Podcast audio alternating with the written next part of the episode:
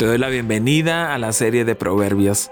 Este es el último capítulo de esta serie. Gracias por haber continuado con nosotros hasta el final. En esta ocasión estudiaremos el capítulo 31 de los versos 28 al 31.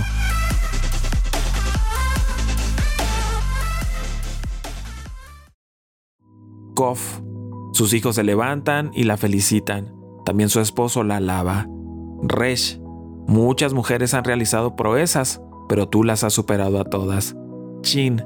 Engañoso es el encanto y pasajera la belleza. La mujer que teme al Señor es digna de alabanza. Tab. Sean reconocidos sus logros y públicamente alabadas sus obras. Este grupo de versos gira alrededor de la mujer querida. Los versos 28 y 29 revelan el cariño de parte de los hijos y del marido. Bienaventurada de parte de los hijos resume lo que ellos han visto en ella, una mujer profundamente espiritual y trabajadora, en la que la presencia y la bendición divina se pueden ver concretamente. Lo dicho por el marido es aún más especial. Él reconoce que hay muchas mujeres en el pueblo que hacen el bien, pero ella es la mejor. Estas palabras tan sencillas han de escucharse de parte de muchas mujeres de nuestras comunidades. El marido reconoce la joya que él tiene y no la quiere perder. Se levantan sus hijos y la llaman bienaventurada. Una mujer de tal carácter y sabiduría recibe con razón las bendiciones y alabanzas de su familia. Tanto sus hijos como su esposo no solo ven, sino que también hablan de la bendición de la mujer que trae tal bendición a su hogar. Esa no solo es una descripción de la esposa virtuosa, sino también una exhortación a los hijos y el esposo a bendecir y alabar a la madre y a la esposa de carácter piadoso. Sus hijos son bien educados, se levantan y le dan el debido respeto. Muchas mujeres hicieron el bien, mas tú sobrepasas a todas. Estas son las palabras del esposo mientras elogia a su esposa. Son palabras que la alientan, recompensan y nutren, cada hogar puede tener una esposa y una madre que los supera a todos. Cada esposo puede sentir legítimamente, tengo la mejor esposa, y los hijos sienten, tenemos la mejor mamá. Los versos 30 y 31 son un comentario dado por el Maestro de la Sabiduría. Es una exhortación y una evaluación de la manera apropiada para juzgar el valor de la mujer. Se da una advertencia contra dos características populares de la mujer, en primer lugar, la escritura es declara que engañosa es la gracia, nos hace recordar el encanto de la mujer adúltera. En segundo lugar, se afirma que vana es la hermosura, se recuerda el engaño de las mujeres de la vida de Sansón. Este engaño era principalmente la culpa de Sansón mismo, en su forma de evaluar a la mujer. Un escrito judío aconseja que el joven pone los ojos no sobre la belleza, sino sobre la familia potencial. Pablo exhorta a las mujeres a una vida moderada. La segunda parte del verso 30 subraya las características esenciales de la mujer. Se recalca la naturaleza espiritual de la mujer. No hay nada más aburrido que estar con alguien por largo tiempo y que no tenga una espiritualidad desarrollada. Esta característica ha de ser alabada y tal mujer ha de ser reconocida públicamente en la sociedad. Un ejemplo digno de imitar. Es interesante que las puertas de la ciudad designan el lugar público, y aquí también se encuentra el marido. La mujer virtuosa cumple el mandamiento de Jesús más tarde. Así alumbre vuestra luz delante de los hombres, de modo que vean vuestras obras y glorifiquen a vuestro Padre que está en los cielos. Engañosa es la gracia y vana la hermosura. La madre del rey Lemuel notó la naturaleza pasajera de la belleza exterior y la naturaleza engañosa del encanto manipulador. Por el contrario, una mujer que teme al Señor tiene una belleza que no pasa y un encanto que no engaña. Engañosa es la gracia, dice el verso, porque da una falsa representación de la persona, siendo a menudo una tapadera para el alma más deformada y para muchas cualidades malvadas y odiosas. La apariencia física no necesariamente se descarta, simplemente no perdura, como lo hacen las cualidades que produce el temor del Señor. Uno que persigue la belleza puede muy bien ser decepcionado por el carácter de la persona bella. El encanto y la belleza no son malos, simplemente son razones inadecuadas para casarse con una joven.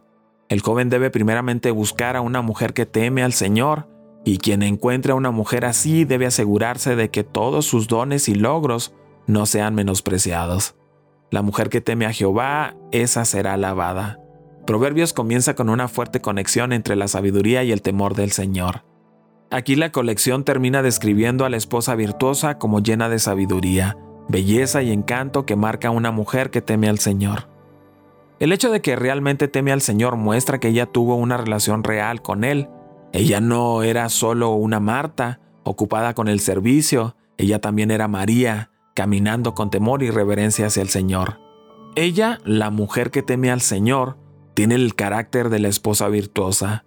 La forma en que se expresa el personaje difiere según el tiempo y la cultura, pero el personaje en sí es universal. Dios honra a la esposa virtuosa, la mujer de sabiduría y diligencia, y la convierte en una de las mayores bendiciones otorgadas a la humanidad. Por definición, el temor del Señor significa, en parte, vivir de acuerdo con la sabiduría revelada en este libro. Las actividades desglosadas y abnegadas de esta mujer para otros ejemplifican el temor del Señor. Al llegar al final del poema y del libro, este señala el factor organizador en el universo de esta brillante mujer. Es su temor a Jehová lo que le permite ver que la verdadera grandeza vendrá a ella, no a través de la agresividad egocéntrica, y no a través de una belleza meramente externa, sino a través de la devoción piadosa y el compromiso incondicional con una intención creadora de Dios para ella. Dale del fruto de sus manos. Esta mujer virtuosa será recompensada por el Dios al que teme, y recompensada por lo que ha logrado para su familia y ella misma mientras hablan públicamente de su piedad y sabiduría, para la mujer esta recompensa no es su principal motivación, sino el resultado adecuado de su vida vivida con temor en el Señor. El fruto de sus manos, dice el verso.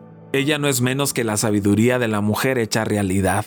Las riquezas que la sabiduría de la mujer ofrece son traídas a casa por el duro trabajo de la buena esposa.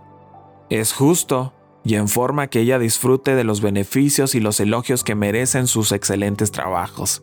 Si los hombres permanecen en silencio, los afectos duraderos de su prudencia y diligencia anunciarán en voz alta sus elogios. El autor de este poema hace una invitación a los lectores a reconocer los logros de la mujer virtuosa. Esto será motivo suficiente para que los lectores alaben también a la mujer virtuosa por sus obras. Eso es lo que justamente estamos haciendo. ¿Quieres ser alabada? ¿Quieres que tu memoria perdure en este mundo aún después de que salgas de él? Entonces esfuérzate por imitar el ejemplo de la mujer virtuosa. Estamos terminando este estudio de proverbios. Mi oración al Señor es que la sabiduría que destila cada frase de este maravilloso libro tenga alguna aplicación en tu diario vivir. En el nombre de Cristo Jesús. Amén.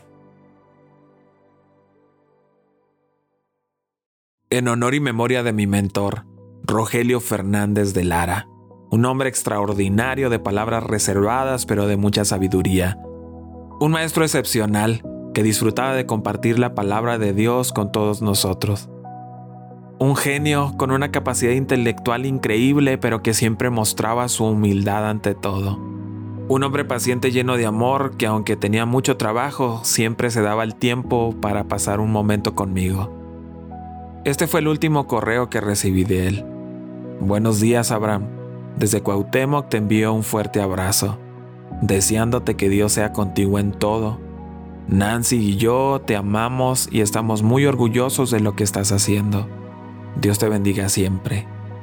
Gracias, hermano Rogelio, por compartir su sabiduría conmigo. Sus enseñanzas y su ejemplo siempre estarán en mi corazón. Tú guardarás en completa paz a aquel cuyo pensamiento en ti persevera, porque en ti ha confiado.